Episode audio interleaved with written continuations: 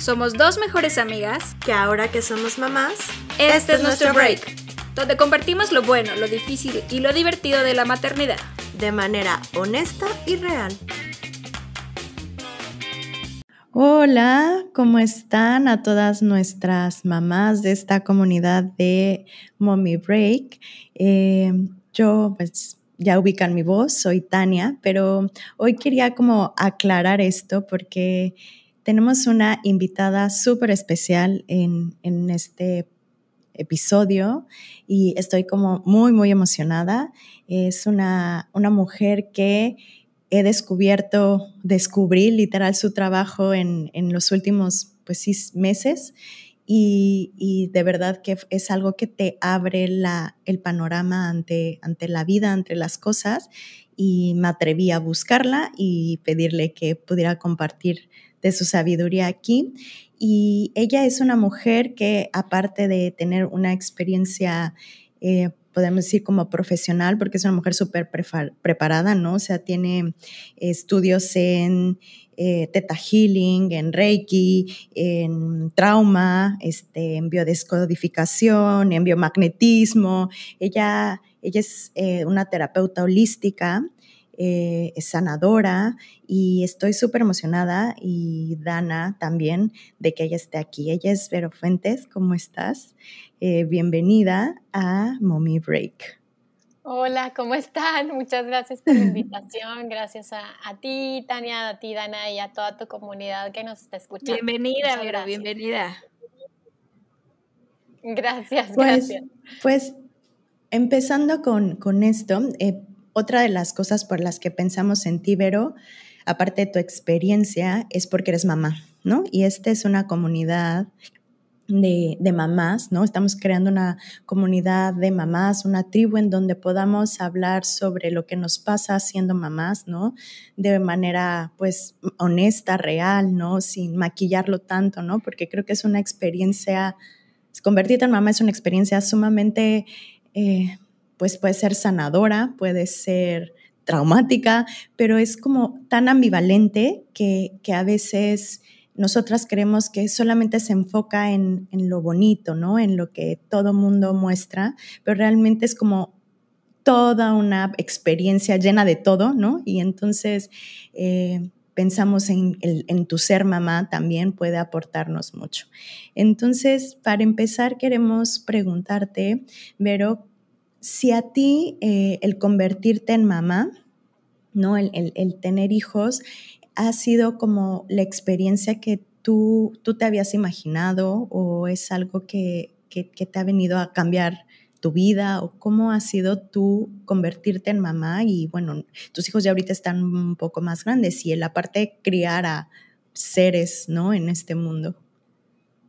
Eh, híjoles, me hace una pregunta bien interesante y bien con muchas facetas, ¿no? O sea, tiene muchas facetas y, obviamente cada etapa va despertando una capa, ¿no? O sea, o más, o sea, cada, cada etapa, tanto el embarazo como el parto, como el posparto, como cuando están chiquitos, como cuando ya están creciendo y van a la primaria, como la secundaria, o sea, siento que cada etapa va abriendo más tu corazón y por ende eh, la conciencia, ¿no? Justo hace ratito pensaba eso y, y siento que, que nuestra conciencia siempre está en constante expansión y el otro día hacía una lectura y me, y me aparecía en los registros, está como una semillita, ¿no? Y me decía en los registros, eh, la, conciencia, bueno, más bien el alma, es una semillita divina y, viene a, a expandirse, a florecer y necesitamos el, terreno fértil para que eso suceda. Nuestro trabajo es hacer fértil el,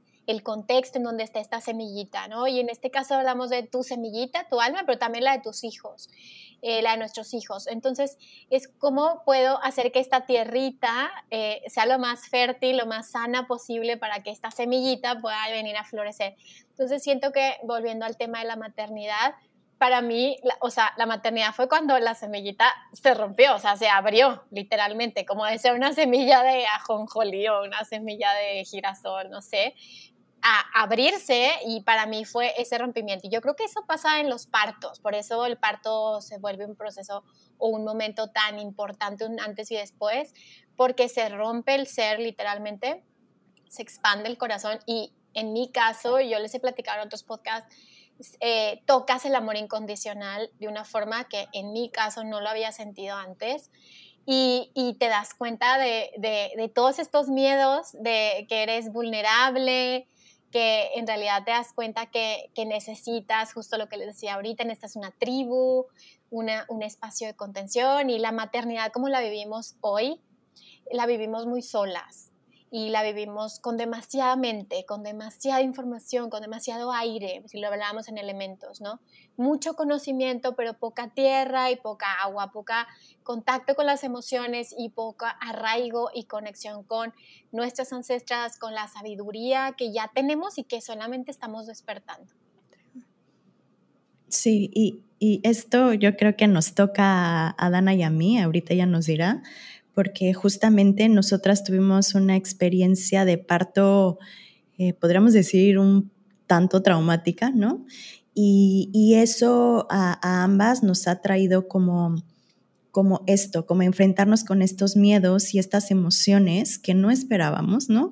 Y que, y que nos han hecho tomar conciencia en todos los niveles de, de dónde viene todo eso. Y mucho, por eso es estamos aquí hoy, creemos que es por esto, como con esta conexión con nuestras antepasadas, ¿no? Como no sabemos bien, pero por eso es la siguiente pregunta, ¿cómo es esto de, de, de estas heridas, de estos patrones que se van repitiendo inconscientemente, estas heridas transgeneracionales que vivimos y como que no nos damos cuenta, pero hay algo como inconcluso, ¿no? Como algo inconcluso que se va pasando de generación en generación y que se representan con situaciones que a veces no entendemos muy bien. ¿Nos podrías explicar qué es esto como de, de estas, pues sí, como estas heridas que van pasando de generación en generación? Eh, sí, es un tema apasionante, también es un tema muy profundo porque igual tiene muchas capas. Eh, y para mí, lo que, lo que yo siento es que en realidad tú eres tu mamá y tu abuela y tu bisabuela y tu tatarabuela. O sea, esta idea de quiero romper es completamente del ego. O sea, es imposible romper lo que está dentro de ti, ¿no? O lo que tú estás dentro de eso. Entonces, prácticamente estamos dentro de un campo mórfico, dentro de, de y esto, porque a veces me dicen, pero lo puedes explicar científicamente, ahí les van las científicas. Esto está explicado eh, también en la ciencia y tiene que ver con estudios que se han realizado hace poco, o sea, son nuevos, eh, de un científico que se llama William Sheldrake, y él nos explica, o empieza a explicar más bien, eh, la relación que hay entre la memoria que hay en, las, en la misma especie, entonces, supongamos que una parvada o una manada tiene esta misma información en un campo que no se puede explicar porque realmente es un campo energético, un campo cuántico, pero que da la información de las conductas que tienen la, misma especie. Entonces, un ejemplo muy claro, no sé si han escuchado hablar como ese experimento de los gorilas o de los eh, simios, que como hay un cambio en un simio que está en un lado del mundo y ese mismo cambio está en otro simio que está en otro lado del mundo, ¿no? Entonces, y nos explican cómo, si, si hubo un cambio de conciencia o un cambio de comportamiento o hábito, porque si están a la distancia, lo aprende el otro, ¿no? Y eso tiene que ver con los campos mórficos. Entonces, nosotros somos parte de la especie y, y realmente cuando hablamos de todos somos uno, pues no es tan romántico o New Age, porque realmente en algún nivel muy profundo todos venimos del mismo lugar, todos venimos de la misma mujer y del mismo hombre, y eso no lo podemos cambiar todos tenemos los mismos ancestros y se cruzan y entonces tú y yo en algún nivel somos parientes y eh, en algún nivel tú con, con, otra persona que jamás te imaginaste también tienes un contacto en tu ADN y eso lo que hace es que nos demos cuenta primero con humildad que todos vivimos las mismas experiencias, que todos vivimos dolor, que todos vivimos miedo, que todos somos iguales y también que nos da la oportunidad de reescribir la historia. Y reescribir la historia me refiero a no hacerlo mejor, sino elegir hacerlo diferente. Entonces, si nosotros tenemos esta información en nuestro ADN, porque también los estudios de trauma de Peter Levine nos dicen el trauma se hereda, entonces todos los traumas que hemos vivido probablemente los vamos a pasar a nuestros hijos, ojalá que no, porque ya estamos aprendiendo cómo hacerlo, pero sí muchos de nuestros traumas vienen de memorias ancestrales. Y entonces, si heredamos también el trauma y también tenemos este campo mórfico, por lo tanto, no vale la pena pelearse con eso, como Michael Jackson, como decía una maestra eh, en Winston Just, que decía, bueno, él, se, quería ser blanco, pero era negro, y él quería ser blanco, él quería ser blanco. ¿Y cómo termina su vida? Pues termina en un suicidio y termina eh, eh, o en un exceso de drogas o en una porque no sabes quién eres, porque no puedes reconocer quién eres. Entonces creo que lo primero es reconocer lo que es y reconocer de dónde vienes. Y eso no lo podemos cambiar, eso es así. Ahora, cuando reconocemos quién soy, de dónde vengo, entonces podemos utilizar la capacidad que tenemos todos, que es la conciencia, para elegir hacerlo diferente. Y elegir hacerlo diferente es primero reconociendo sin juicio que nuestras ancestras, en este caso, vivieron lo que tenían que vivir, por la situación histórica, por la situación social, por la situación religiosa, por, lo, por el destino que también ellas tenían, porque a veces son destinos muy difíciles, a veces es muy fácil juzgar una abuela que, que fue muy dura o, o una abuela que, que, haya tomado ciertas decisiones, pero si tú hubieras sido ella en ese tiempo y en ese espacio, seguramente hubieras hecho lo mismo.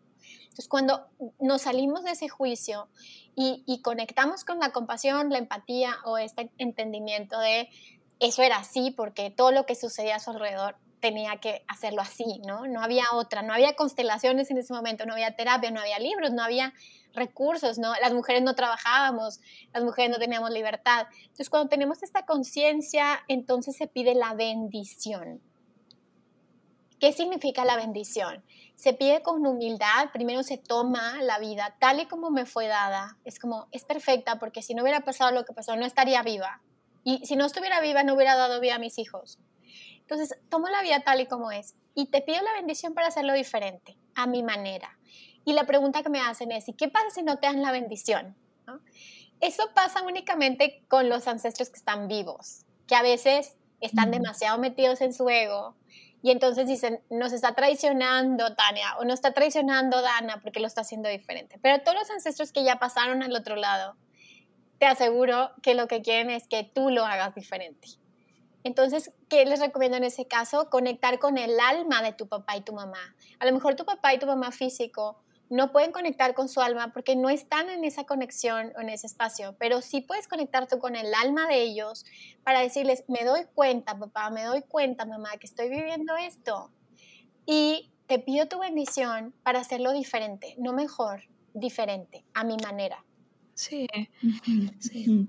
Bueno, pues yo les quería contar a todas las que nos están escuchando que este tema nos vino Tani y yo platicando un poco sobre que la pandemia ha traído como un trauma colectivo, ¿no? Se le llama así. Colectivo. Y, yo le decía a Tania, oye, ¿tú crees que las mujeres también hemos tenido a lo largo de la historia un trauma eh, por ser mujeres y por todo lo que ha pasado y los derechos que se han limitado y cómo fue mi bisabuela, mi abuela, cómo vivió su maternidad. En muchos casos y en el de muchos otros, creo que sí, eh, matrimonios forzados o no había mucha voluntad, no, no les daban el poder de voluntad y, y esta sí marcaba su propia decisión de vida y su maternidad y tal vez nosotros también la estamos em, arrastrando, estamos tomando decisiones y a veces, no sé si ustedes han escuchado esta frase de somos el sueño de nuestras antepasadas y creo que vienen perfecto con lo que tú vienes diciendo, Vero, y con lo que vamos a analizar. Em, que nuestras antepasadas tenemos un poquito de ellas y yo a veces lo pienso que la maternidad nos conecta, ¿no? La lactancia nos conecta con lo mismo que hemos hecho las mujeres a lo largo de los años y años y, milenios y milenios. Eh, y se me hace súper interesante. Me encanta que estemos platicando de esto.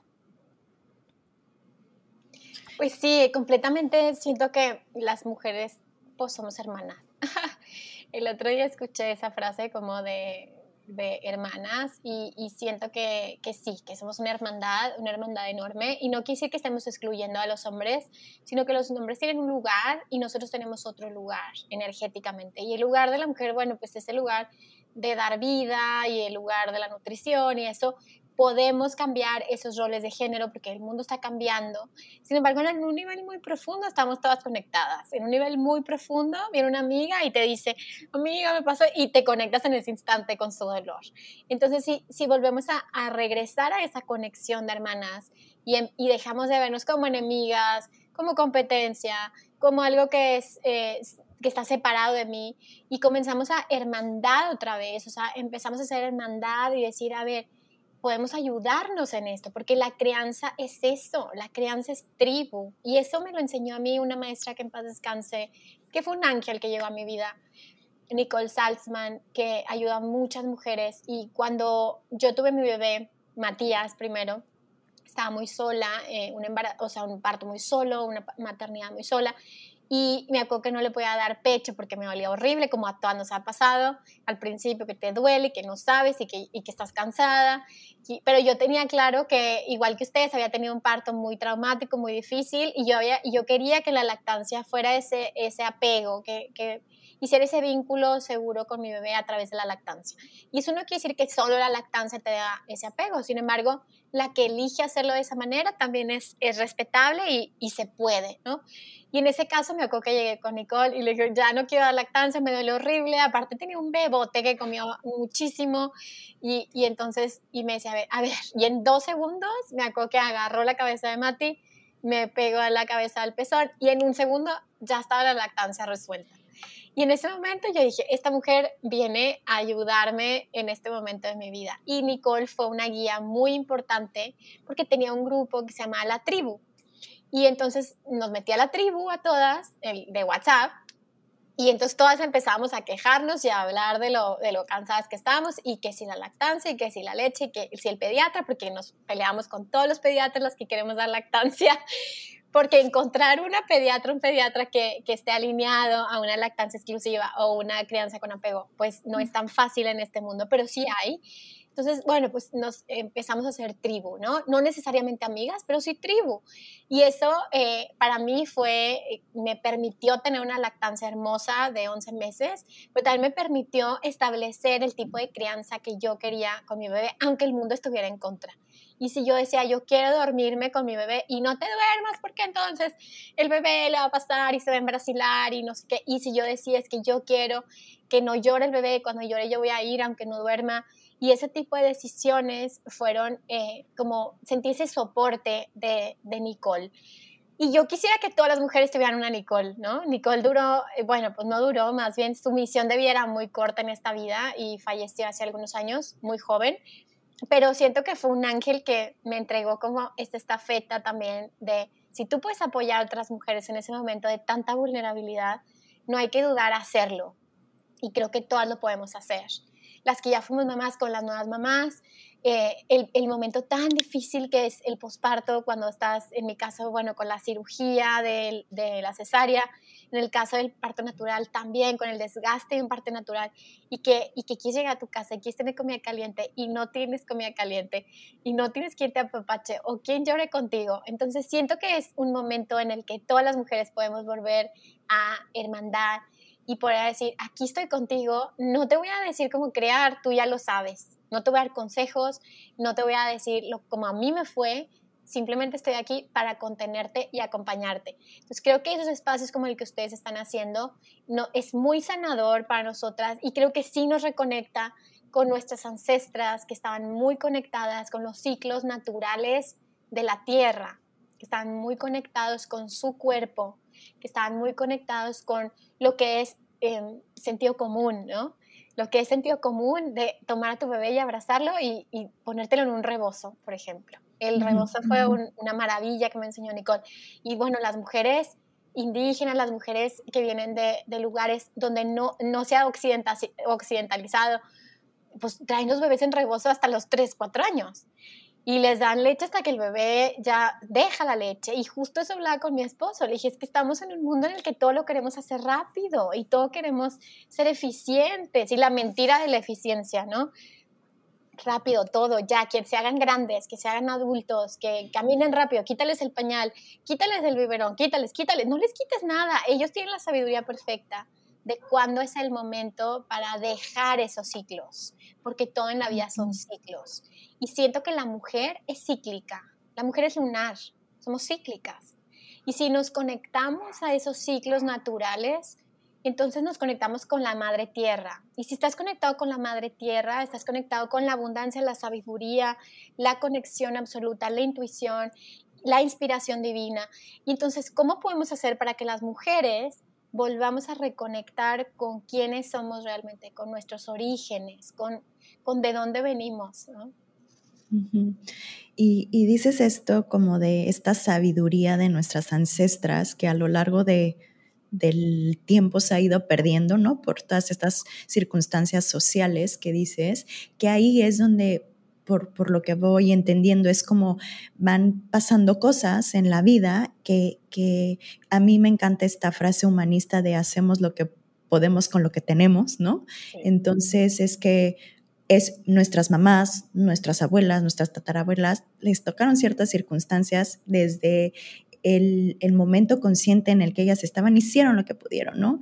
Y, aquí es donde, donde te escucho hablar, Vero, y digo, sí, ¿no? Estoy embobada porque es algo que Dani y yo es como hemos tratado de llevar nuestra maternidad, pero aún así se cuelan por ahí miedos, se cuelan por ahí cuestiones que, que dices, no entiendo de dónde vienen o por qué hay estos sentimientos como estas heridas tan profundas, ¿no?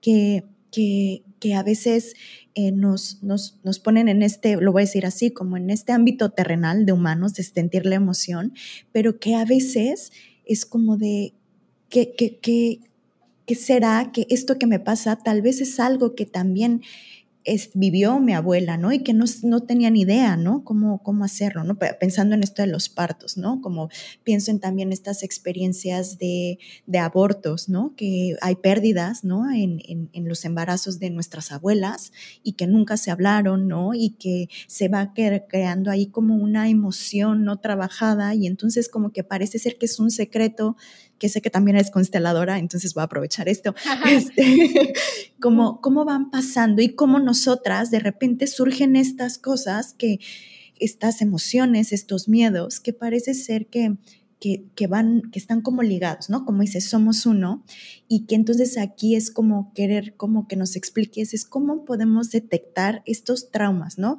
Una cosa es el posparto, que es difícil, ¿no? Y esta parte de la lactancia, pero cómo como mamás podemos darnos cuenta de que hay algo que, que va más allá de mí, ¿no? Que, que, que es algo que, probablemente viene de allá y que estos traumas, ¿cómo darle, sabes, me, me gusta esto como de darle luz a esto que no se ha hablado, que no se ha visto y que es como un, como algo inconcluso que vamos aquí cargando, que, que, que ahora con este, estas nuevas, pues no nuevas, pero que estamos con otras oportunidades en la vida podemos ser más conscientes de esto, ¿no? Entonces, ¿cómo poder verlas, Vero? Mira, me parece muy interesante porque yo subí hace poco eh, un video de, de, las pérdidas o de los abortos y, y, lo ponía con muñequitos, ¿no? Y entonces decía, bueno, pues a veces cuando tenemos una pérdida, pues el segundo o tercer hijo toman el lugar de, de esta pérdida. Entonces hay que reconocerlos, honrarlos, no sé qué. Y generó, creo que lleva como 400 mil views.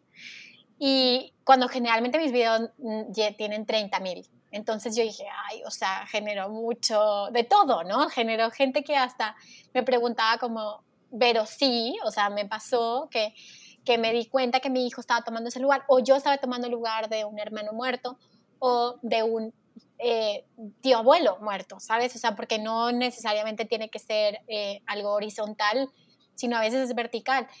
Y, también había gente que se enojaba, o sea, le generaba muchas emociones ese post. O sea, hay gente que decía, claro que no, eso es machista. Cuando yo no decía si estaba bien o si estaba mal, o sea, yo nada más dije, tomen en cuenta las pérdidas, es todo, o sea, es como un fact, no un evento, una situación. Pero generó tantas emociones y tantas reacciones que, eh, que también generó en mí como este foquito de, hay una necesidad de conocimiento de estos temas. Y eso no quiere decir que sea la verdad absoluta, ¿sí? O sea, yo tomo, tomo el conocimiento que me fue dado de Bert Hellinger y de mis otros maestros, de Inga Larrob, de Catalina Reyes, que fueron mis, mis mentores y mis maestros, pero no significa que sea la verdad absoluta. Sin embargo, se ha visto en cientos de miles de constelaciones que esto sucede, que cuando hay una pérdida que no se habla, que no se mira, que no se reconoce, eh, hay alguien más que carga con, con este vacío, ¿no? Se hace un vacío en el campo mórfico, un espacio.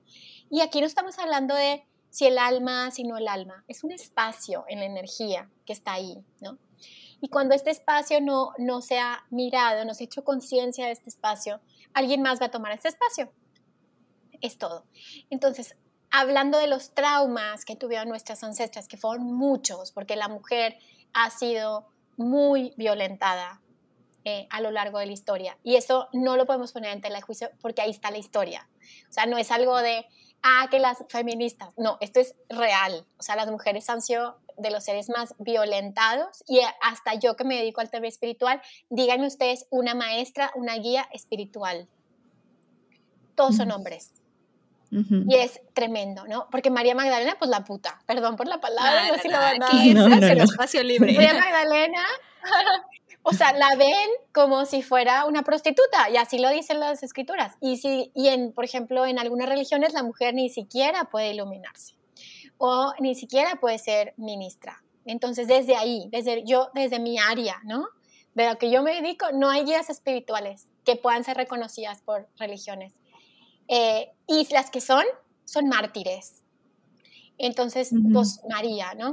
Y entonces, pues, virginales. y pues, o sea, y claro, y virginal, y, y, y, pues te matan al hijo, o sea, horrible, ¿sabes? Como que vidas de, mucho sufrimiento. Entonces empezamos a mirar esto y yo imagino, me imagino las que están en el mundo corporativo o las que están en el mundo, eh, en un mundo en donde está lleno de hombres. En la espiritualidad, pues naturalmente las mujeres tenemos esta necesidad espiritual, ¿no?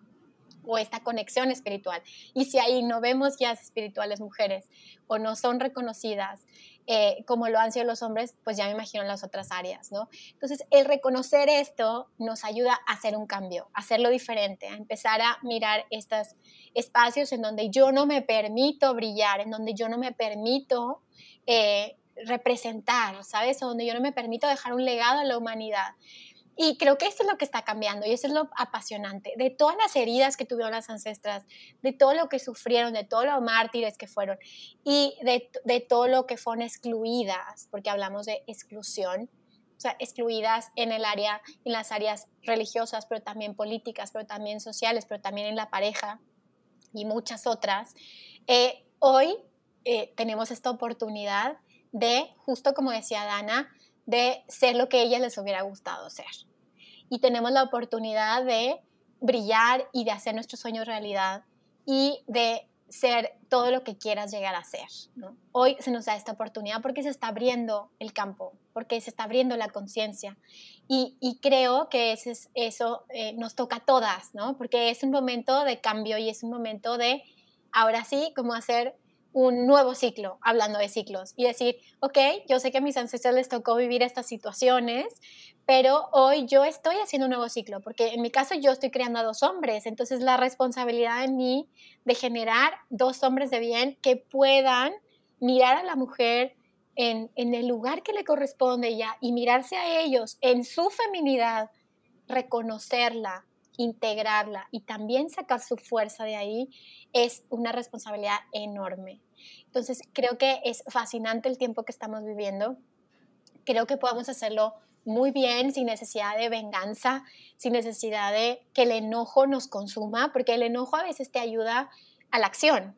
O sea, te enojas y dices, ¡ay, me choca que pase esto! Pero con este enojo voy a hacer un cambio. Con este mismo enojo lo voy a usar como un impulso.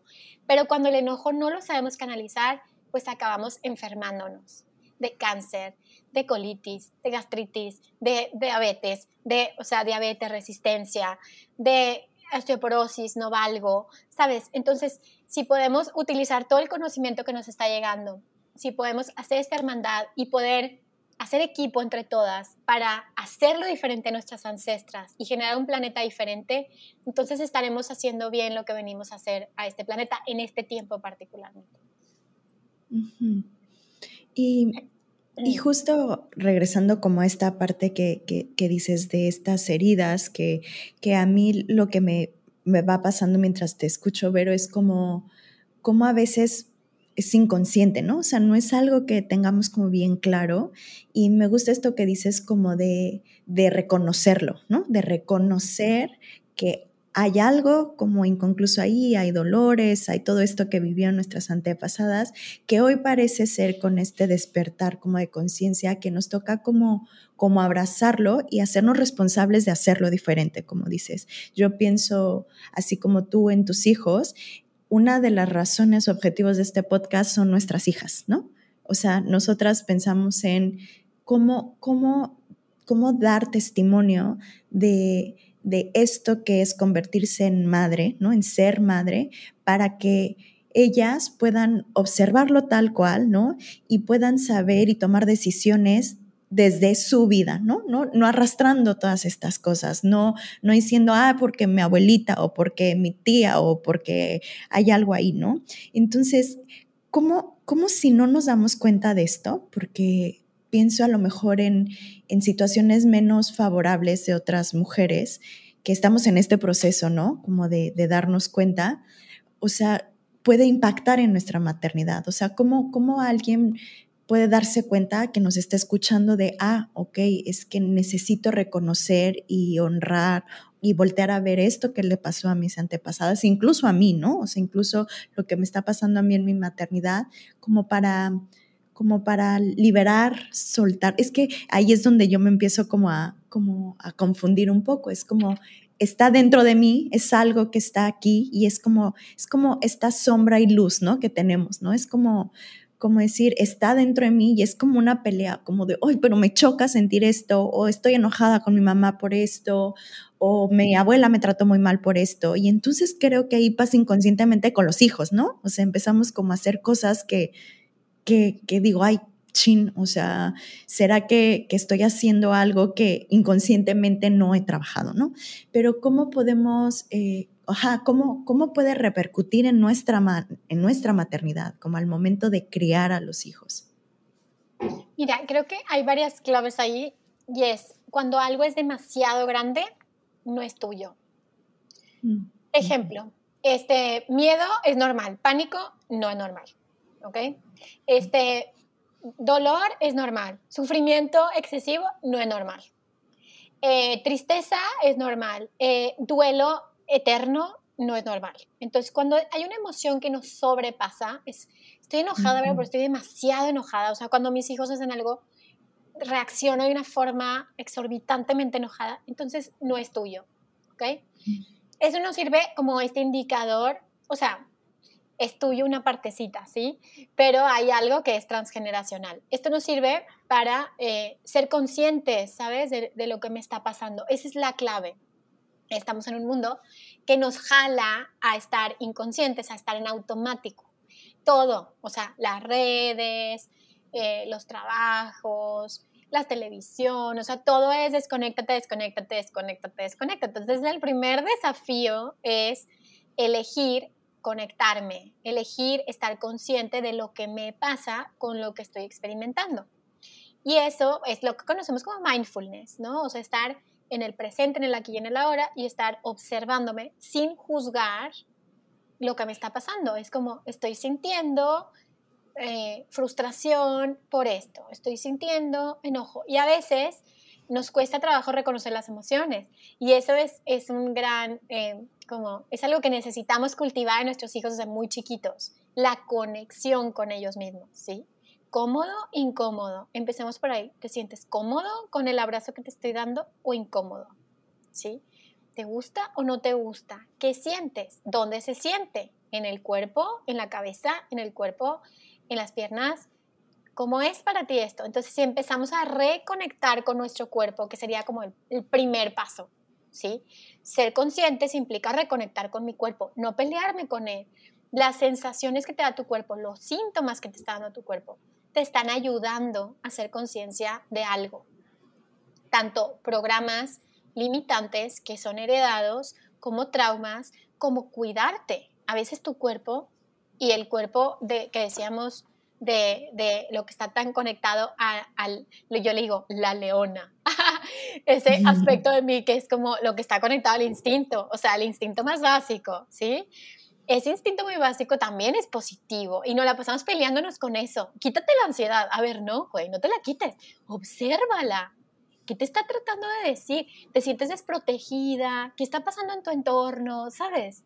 Pero no vivimos en un mundo que la pildorita mágica se pasó a herramientas terapéuticas para quitarte eso desagradable. Cuando eso desagradable es la semillita que te está ayudando al siguiente paso para tu conciencia. Entonces, lo primero es reconcíliate con tu cuerpo, con tus emociones y con tus sensaciones. Son correctas todas. Todas están bien. No están ni bien ni mal, pero yo hoy te voy a dar permiso de sentirlas todas. Y si nos em, empezamos a ser conscientes de eso, entonces podemos también criar en esa conciencia a nuestros hijos, ¿sí? De que ellos estén conectados con algo más grande que su mente racional programada, porque la crianza de hoy en día es sometimiento, es programación. Hay crianzas alternativas, sin embargo el sistema está hecho para un sometimiento.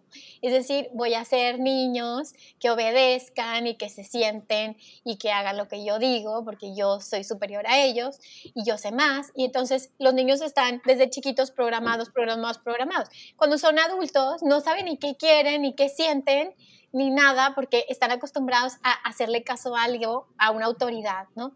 Entonces, si nosotros empezamos con nosotras mismas como mamás, hacer este ejercicio de conciencia, de cómo estoy todos los días, de qué siento, de cómo me nutro, de qué consumo, de qué me hace bien, de qué no me hace bien, de qué es agradable y qué es desagradable. Y nos empezamos a sensibilizar, entonces es mucho más fácil. Entonces, primero, obsérvate, siéntete, tenga, ten un diario de lo que te está pasando, de lo que estás sintiendo, ¿sí? Escucha contenido de calidad, aunque no sea muy popular, no importa, vete el contenido que te hace bien, ¿sí? Consume alimentos que te hacen bien, obviamente. Eh, haz cosas que te hagan bien a tu cuerpo, el ejercicio, bueno, no tienes que matarte en el gimnasio. ¿Quién dijo eso? ¿Tu bisabuela se mataba en el gimnasio? No, ¿y cuántos hijos tuvo? Trece, y se murió a los 98 años. Entonces, déjense de tantas ilusiones del ego y comienza a conectar contigo. Después, si es, hay algo que lo has trabajado en terapia y que no encuentra, o sea, todavía está ahí, está ahí, está ahí, seguramente es algo repetitivo o ancestral. En ese caso, ¿qué se hace? Hay herramientas como constelaciones que te permiten mirar más allá. Una vez que haces conciencia de esto, te das cuenta que este síntoma o esto que, que, no está funcionando en tu vida no es tuyo, ¿qué se hace? Lo que se hace es reconocer el origen de dónde viene, mirarlo con amor, no justificarlo, ¿ok? No decir, eso estuvo bien, abuela, no, ni estuvo mal, porque no soy nadie para juzgarlo. ¿Quién soy yo, que soy la chiquita del clan, como para juzgar lo que alguien que, que, que llegó antes que yo hizo?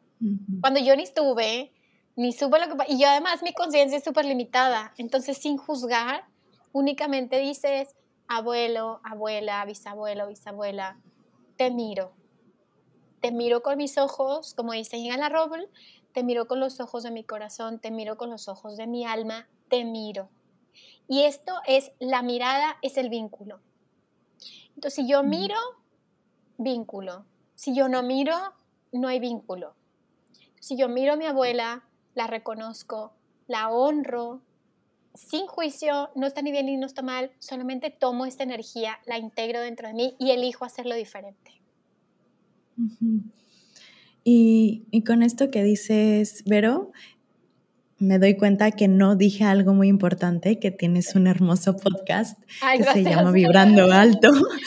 Ahorita que te escuché, porque recuerdo con esto que dices, un episodio que tienes sobre sanando mi linaje femenino, ¿no? Y tienes una meditación hermosa en, la que justo eh, la tienen que escuchar. No voy a decir más, pero vayan a ese episodio. Pero para mí escucharla, recuerdo empezar a derramar lágrimas. Estaba con mi hija, estaba, pues es el momento en el que puedo escuchar podcast, que le estaba durmiendo, ya sabes, eh, con la chichi y así. Y yo lloraba así al darme cuenta de voltear a ver a todas las mujeres que estuvieron atrás de mí que, me contienen, que estuvieron, en, están en este momento, ¿no? O sea, yo veía a mi hija y decía, es que están aquí en este momento. Y, creo que esto es no sé si una manera como de empezar a sanar este, esta, estas traumas, estos tal vez como a nivel constelaciones, lealtades, ¿no? Como darnos cuenta de esto con el simple hecho de voltear a ver y reconocerlo, ¿no? Y, y y ya dije un poco de esto, pero me gustaría que, en tus palabras nos dijeras cómo, cómo podemos empezar a sanar este, este linaje femenino, dejar de pelearnos con a lo mejor eh, situaciones con nuestras mamás, con, con que, que a lo mejor ahorita, o sea, yo pienso en que de adolescente joven, fui una patada para mi mamá, o sea, estoy segura, ¿no? O sea, todos, eh, todos. Saluditos a nuestras mamás si nos están escuchando.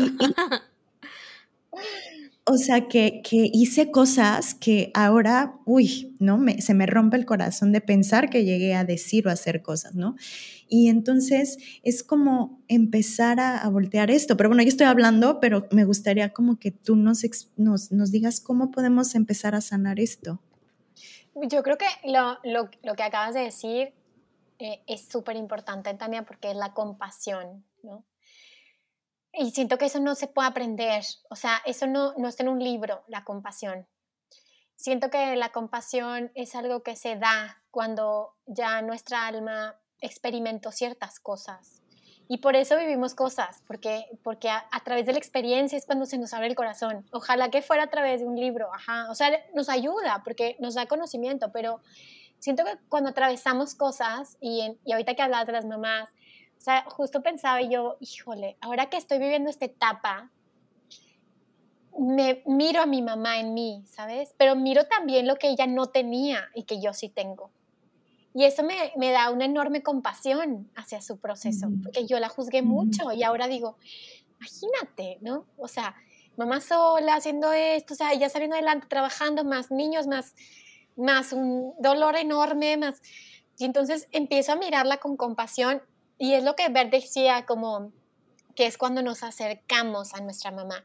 Y no significa que te acerques a ella físicamente, pero te acercas, el corazón se acerca a mamá, ¿sabes? Y entonces si te acercas a tu mamá en el corazón, te reconcilias contigo.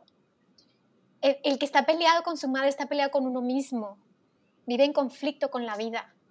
Cuando te reconcilias con tu mamá dentro de ti y no necesariamente afuera, como, como les explico, porque a veces mamá no puede, no puede acercarte a ella porque sus heridas son tan grandes que te lastima, ¿sí? Es como cuando, voy a hacer un ejemplo que no tiene nada que ver, pero eh, imagínate que te encuentras, no sé, a una, una gatita en la calle, ¿no? Y está tan lastimada que si te acercas te va a morder pero si puedes eh, eh, a lo mejor darle las herramientas o a lo mejor ser empática en, en, este proceso de no te puedo tocar porque me vas a morder. Ahora, esto no quiere que tu mamá sea la gatita, tú eres la gatita. Tú estás mm. lastimada, ¿sí? Pero cuando tú empiezas a, a, a, tener esta compasión contigo, cuando empiezas a tomar a tu gatita, no mamá, mamá déjala en paz, pero empiezas a mirar tus heridas y empiezas a decir, ok, no te puedo tocar, pero mira, te voy a llevar lentamente a este proceso con mucho amor, con mucha contención, vas a estar segura, vas a estar a salvo. Y poco a poco empezamos a sanar nuestras heridas primero. Entonces, antes de irte a mamá, papá, pareja, a ver, primero tú, sana tu mamá interior y empieza a mirarla con otros ojos, empieza a mirarlas con unos ojos como desde otro lugar, ¿sí? Mírala como desde otro lugar Mírala como la edad en la que estás tú y la edad en la que estaba ella, de mujer a mujer. Y entonces ahí podemos mirar a otras mujeres también que son mamás y dejamos de juzgarlas, porque no te hace ser una buena mamá el que estás pegada a la chichi todo el día, ¿sabes? O sea, eso no te hace una buena mamá, ni una mala mamá el que vayas a trabajar todo el día. La única que se juzga eres tú. Para mí todas las mamás son buenas y todo el mundo me critica eso. Me dice, ¿cómo que todas las mamás son buenas, Vero? Claro que no. Hay mamás que golpean y no sé qué. Esa es la mamá perfecta para ti. Es la mamá perfecta para ti. Porque cuando empieces a trabajar con constelaciones, empiezas a ver dinámicas que te sacan completamente de tu ego. Y empiezas a entender muchas cosas que no las hubieras entendido si no vieras la película completa y a veces no vemos la película completa. Vemos un pedacito de la película y, manipulada completamente para que veas lo que quieres ver. Entonces, si nos salimos de esta idea de la mamá de Disney, o de la mamá de las novelas o de las películas románticas y empiezas a ver la mamá real, como lo dijeron en un principio del podcast, aquí somos mamás reales, mamás que nos enojamos, mamás que estamos tristes, mamás que, que a veces queremos soltar la toalla, mamás que nos cansamos, mamás que a veces decimos necesito un break, porque me estoy volviendo loca. Esas mamás son las reales. Y esas son las buenas madres, porque son buenas madres con ellas mismas. Y me acuerdo que Nicole nos decía, una crianza respetuosa es una crianza respetuosa para la madre y para el hijo. ¿Y cuántas veces nos olvidamos de nosotras mismas? ¿Cuántas veces nos abandonamos, nos criticamos, nos juzgamos? Y asimismo criticas a tu mamá y juzgas a tu mamá. Entonces, si te reconcilias contigo, con tu ser mamá, y, te das cuenta que todos los actos que haces los, los haces desde el amor, entonces tus hijos también van a mirar a esa mamá en ti. Y entonces, ¿qué les diría así como, en resumen, mirada, mira, mírate y mira a tus hijos a los ojos. Míralos, mira su alma y salte estos roles preestablecidos y pregúntale a, a su alma, ¿qué necesitas de mí? Aquí estoy, ¿qué necesitas tú de mí? porque cada hijo es diferente. Entonces todas las mamás somos diferentes. Cada una venimos con un paquete diferente. Sí, yo, yo quiero, yo quiero comentarles algo. Yo las escucho, estoy fascinada. Eh, creo que también el que nosotras actualmente tengamos la oportunidad de ir a sanar nuestras heridas, tal vez es honrar la oportunidad que tal vez nuestras ancestras no tuvieron en su tiempo de observarlo, de no juzgarlo, porque sí estaba culturalmente y todavía a la fecha em, esta parte de una maternidad muy sacrificada, el tener estos estigmas tan importantes de la mamá perfecta. Em, y creo que todos los procesos que, que nos cuentas, Vero, de observar las heridas y tener compasión con nuestras ancestras, también nos conecta hacia poder liberar cosas que ellas no pudieron, ¿no? Y como una visión de oportunidad que, que, me encanta. O sea, y, y, yo, por ejemplo, observo un poquito en mis antepasadas, cada una hacia su, contexto fueron muy rebeldes e inspiradoras y rompiendo esquemas en sus historias, ¿no? Hacia su contexto. Y me observo yo también con esa búsqueda de rebeldía, de libertad, de otro tipo de, de momentos. Pero observando hacia atrás, y creo que también nos puede pasar a muchas, creo que es la oportunidad perfecta de poder vernos lo que tal vez pienso en mi abuelita que tuvo depresión postparto, mi mamá también, yo también, que tal vez mi abuelita jamás tuvo la oportunidad de explorarlo, de hablarlo, y nosotras sí podemos, ¿no? Qué gran regalo tenemos nosotras. Sí, totalmente, o sea, es, es, que a mí me parece fascinante, no quiere decir que sea fácil, o sea, no, fácil no, dije fascinante, ¿ok? Porque es fascinante, es fascinante observar y decir, wow, como acabas de decir, ¿no? Nada de que vengo de mujeres así, vengo de rebeldes, vengo de mujeres que vienen a romper estructuras, de hacerlo diferente, que fueron juzgadas, que fueron calladas. En mi caso hay mucho, mucho eso, ya viste, hasta se me atoró. Eh, mucho silencio, mucho cállate, mucho no lo expreses y viene alguien que viene a tener un podcast y, y, que viene a escribir libros, que viene a hablar y hablar con la verdad, y además me llamo Verónica, que significa verdad. Entonces viene alguien, o sea, esta semillita del sistema, esta nueva ramita más bien del sistema que, que viene a hacerlo diferente, ¿no? Sin, sin, sin juzgarme y sin juzgarlas a ellas, porque son como la estafeta que te van pasando, ¿sabes? Y a veces nosotros no queremos tomar la estafeta, no queremos tomar la vida. Y, justo pensaba eso hace rato, dije, a veces nos quedamos atorados en, en miedos o en resentimientos o en heridas, porque en el fondo nos da miedo crecer.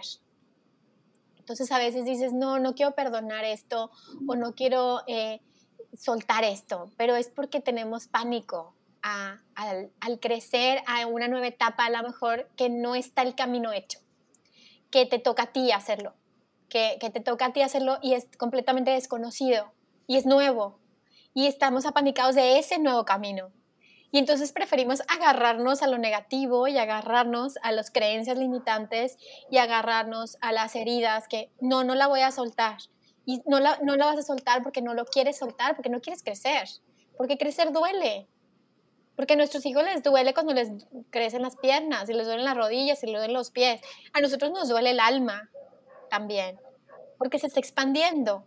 Y nuestro ego se va a resistir con todos los dientes y te va a decir, no, no, no, no vale la pena. No vale la pena crecer. Tú quédate como estás. Quédate resentida, quédate enojada, quédate eh, puteando papá y mamá, quédate eh, echando la culpa a todos de lo que te pasa. El ego va a hacer eso, porque el ego no le gusta el cambio, pero tu alma va a hacer todo, todo para que te muevas. Y todo me refiero a, te va a apretar el cogote a veces en la situación económica, te va a dar una crisis en tu matrimonio, o te, o, te va a traer un hijo que te va a revolucionar, y, o te va a traer un síntoma físico, o todo lo anterior, cuando eh, nos vienen esas etapas de la noche oscura del alma, que se nos viene todo encima. ¿Para qué? Para que crezcas, para que te des cuenta de quién eres y qué vienes a hacer este planeta y por qué elegiste la familia que elegiste y agradecer a esta familia que haya dicho sí a la vida para traer esta alma que viene de no sé dónde, a traer un cambio, no solo en la familia, sino en toda la humanidad. Sí, y sí, nos quedamos como anonadadas, o yo estoy como escuchándote y, y es como, como creo que desde esta mente humana puede llegar a ser como, ¿cómo, no? O sea, cómo yo elegí todo esto y cómo ahora tengo que aceptarlo y reconocerlo, pero hay algo que dices que a mí me mueve mucho. Creo que sin todo este, literal, sin todo este movimiento del alma, no hay este crecimiento, ¿no? Y creo que la maternidad es una oportunidad para esto. O sea, entonces voltear a ver a nuestras ancestras, lo que vivieron eh, y empezar a acomodar cosas de diferente manera desde nuestras posibilidades, porque seguramente yo la pienso, seguramente la voy a cagar y mi hija tendrá que constelar algo, pero, o sea, es, es como, como, bueno, me estoy dando cuenta de esto ahorita, ¿no? Y, y creo que, como dijo Dana, es un gran regalo para nuestras ancestras, para nuestras hijas y para nosotras enfrentarnos a estos este, esta, esta sombra ¿no? que tenemos como parte del ser humano, pero que también nos, nos revela como esta parte de crecimiento del alma, de vivir y de tener esta oportunidad de ver la vida siendo, ¿no? Siendo, ¿no? Con lo que es. Y, y pues no sé si Dana quieras como como preguntarle algo más, como añadir algo más. Yo también, es una duda, una, una duda, pero pero sé que hay muchas familias que cargan con estas lealtades familiares que, mm, que van de generación en generación, ¿no? No sé, tal vez en una imagen corporal o algún tipo de, de no sé, divorcios, separaciones, que, que, son generaciones que se están cargando como con, con esta... Mm, con, con, lo que vivieron sus antepasadas, yo quiero preguntarles un poquito, ¿también pasa en, las mujeres, en la maternidad? ¿Cómo es eso? Las lealtades en la maternidad. Sí, las lealtades están por todos lados. O sea, las lealtades em, son como estos enredos sistémicos em, que suceden por algo. O sea, es un para algo, ¿sí? Para algo te llamas igual que tu bisabuela. Para algo tu hijo nació la misma fecha que tu papá. ¿Sabes? O para algo, eh, las mujeres se divorcian. Este, tiene una razón de ser.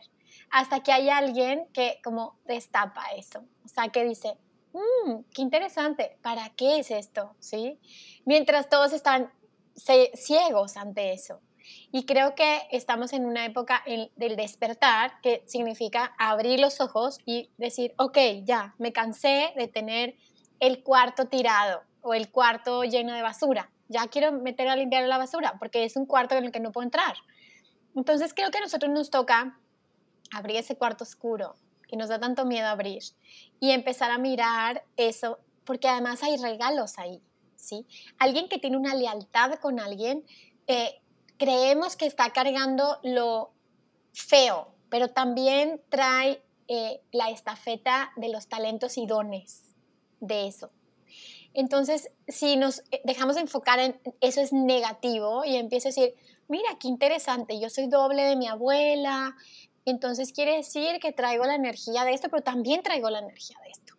Entonces, ¿qué te parece si transformo esto en esto? Y comienzo a tomar raíces. Y lo que estamos haciendo es fortalecer nuestras raíces para traer a Dios a la tierra. Nosotros no venimos a irnos del planeta, venimos a traer lo mejor a este planeta. Entonces necesito mis raíces, mi cuerpo físico, mis dones y talentos para llevarlo a cabo. El otro día, bueno, hace mucho más bien, mi maestra Catalina, que también en paz descanse, decía que uno se ganaba rifas porque los ancestros te daban regalos. Y que los ancestros siempre te quieren dar regalos, o sea, ellos siempre te quieren dar cosas lindas, pero nosotros nos, resistimos a recibir eso, porque nos resistimos también a, lo que no nos gusta, a lo, a lo desagradable. Entonces creo que si nos empezamos a, a amistar con lo incómodo, también llegan los regalos. Y, siempre el éxito o la prosperidad o, o, la vida está del otro lado del miedo y del otro lado de lo incómodo. Por eso nacimos así. Nacemos, estamos en la panza de mamá, cómodos y de pronto las contracciones, güey. O sea, de nada. Y tú no. Y si te resistes a nacer, pues te vas a morir pero te pasas por un canal así, ¿no? El otro día que me metí al temazcal, que ya me metí varias veces, pero este sí fue muy cañón. Y dije, está cañón, o sea, porque te, te metes en la oscuridad y luego a nacer, güey, o sea, a renacer y a renacer y a renacer. Y estamos en este constante renacimiento todo el tiempo. Y entonces cada cambio que vamos haciendo en la conciencia es un nuevo, en un nuevo ciclo, un nuevo renacimiento. Si te resistes a lo incómodo, al dolor, te estás resistiendo a lo hermoso que viene adelante. Entonces, en vez de enfocarnos en las situaciones difíciles que me están pasando igual que las ancestras, yo lo pondría como, wow, qué interesante. Se me está mostrando todo esto porque viene algo increíble adelante. Entonces lo voy a atravesar, lo voy a transitar en conciencia para prepararme, para tomar todas estas herramientas que me dan mis ancestros para lo que viene después. ¿no? Y, para concluir, Vero, mm, nos gustaría que con esto que dices, de estas herramientas que nos dan, ¿no? Y como estas oportunidades que ahora tenemos nosotros en el, en el ahora, ¿cómo podemos honrar a nuestros ancestros? Honrar a nuestras ancestras y, y, reconocerlas y verlas para, para empezar con este camino que nos dices. Pues yo creo que, que, pueden hacer un ejercicio bastante sencillo, como de visualizarlos, ¿sí? Y hay, hay, bueno, pues dicen que si quieres tener éxito en la vida, tengas fotografías de, de tus ancestros en tu casa o en tu lugar de trabajo, y para tomar esta fuerza y reconocer que, que, no solo eres tú, ¿sí? sino son todos ellos que viven dentro de ti. Entonces creo que con el, con el simple hecho de visualizarlos, mirarlos con el ojo interior, con el ojo del alma, y tenerlos presentes y, cambiar también nuestro discurso a, ay, este abuelo era un cabrón, ah, este abuelo tenía mucha fuerza y liderazgo, este, esta abuela era como no sé qué, ah, ay, esta abuela era, como, como darle la vuelta también al, al lenguaje con el que nos referimos a ellos, porque eso también nos empodera, si estamos enfocados, acuérdense que el enfoque y la intención lo es todo. Entonces, ¿dónde te estás, dónde te estás parando? ¿En dónde lo estás viendo? ¿Desde qué lugar lo estás viendo? Entonces, si empezamos a mirarlo como, eh, tuve un papá, ah, tuve un papá creativo, inteligente, y, ¿sabes? Y todo eso lo tomo para mí. Y lo, lo no tan bueno, lo dejo con él, ¿sí? O sea, lo no tan lindo, no lo tomo. Es como cuando te comes algo, te comes algo, tomas los nutrientes y sueltas la mierda. Entonces tú tomas los nutrientes de tu sistema y suelta lo que no te corresponde. Y cada quien que tome la consecuencia de sus acciones, ¿no? Entonces yo tomo lo lindo, yo tomo la vida, yo tomo el éxito, yo tomo el amor y dejo con mis ancestros sus fechorías, sus actos, lo que ellos hicieron y que en, algún lugar lo están pagando, ¿no? Porque las almas pues tienen estos equilibrios. Entonces, yo no, si yo no tomo de frente, voy a tomar por atrás. Y de frente, ¿qué es eso? Tomo la vida, tal y como me la diste. Si no la tomo, la voy a tomar todo lo negativo. Voy a tomar todo lo negativo de papá y mamá, voy a tomar las adicciones, voy a tomar los vicios, porque no lo quiero tomar de frente. Entonces tú toma de frente. Y ya lo de atrás, déjalo con papá y mamá y con todos los demás. Y a papá y mamá también le puedes decir internamente, papá y mamá, ojalá que sueltes eso que cargaste hasta donde ya no nos haga daño, hasta donde mm. ya no nos lastime. Claro. Mm. Claro, qué bello, pero pues muchísimas gracias por este, esta entrevista, por tu tiempo, por tu sabiduría, eh, por compartir esto que estoy segura que resonará en, las mamás que nos escuchan, como para empezar este camino eh, espiritual de ver nuestra alma y cómo esto se refleja en nuestras, en nuestro ser mamás, ¿no? Este, pues muchas gracias. Escuchen el podcast de Vero. No ¿Dónde podemos encontrarte, Vero? en, tus redes, das consultas, cuéntanos todo. Mm. Esto, mira, ahorita estoy, bueno, tengo mi, perdón, tengo mi Instagram, Vero Fuentes Oficial, este, tengo mi Facebook, Vero Fuentes Garza, y acabo de abrir TikTok hace poco, Vero Fuentes Oficial, YouTube, Vero Fuentes, o sea, todo Vero Fuentes. Y mi podcast está en Spotify, en Apple Podcast, en Amazon Podcast, este, y algo, ah, bueno, ¿qué estoy haciendo ahorita? Doy muy poquitas sesiones porque tengo un tiempo muy limitado, pero ya estoy por abrir la primera generación en consteladores familiares de mi escuela, que arrancamos en junio. Entonces va a haber dos procesos, uno como proceso personal, o sea, los que quieren hacer su proceso un año y decir, pero yo quiero constelar y constelar y constelar y constelar, y los que ya se quieren dedicar a, a ser terapeutas, que va a durar 18 meses, pero todos arrancamos igual 12 meses.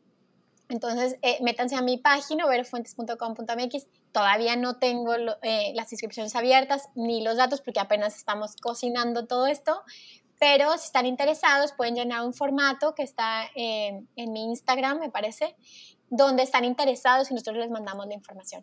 Esto es para que, pues para que empecemos a constelar todos y empecemos a, a, sacar todo esto que ya no nos sirve, dejarlo atrás y poder tomar todo lo lindo y todo lo positivo para lo que viene, ¿no?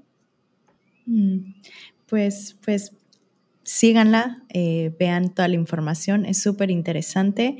Eh, también tiene un libro buenísimo que, bueno, lo dijo, que se llama Manual para Sanar el Alma, que yo me lo estoy echando, ¿no? Y, y creo que es agarrar herramientas. Creo que como mamás y como ser humano necesitamos tomar todas las herramientas que nos da la vida, que nos da el destino para pues poder, creo, estar en, de una manera más presente, más pues, auténtica, ¿no? Y pues creo que Vero nos puede ayudar mucho en eso. Entonces, muchas, muchas gracias, Vero.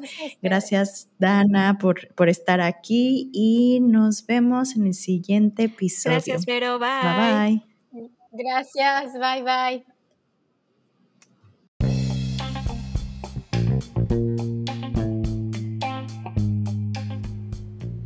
Muchas gracias por escucharnos. Te invitamos a escuchar un nuevo episodio todos los miércoles en tu plataforma preferida.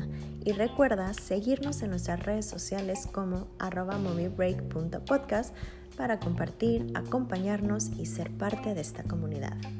Hasta la próxima.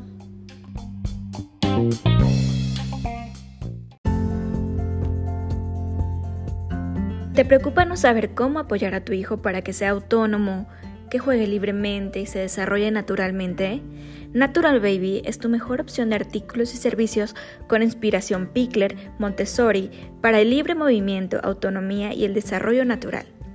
Síguenos en arroba Natural Baby México.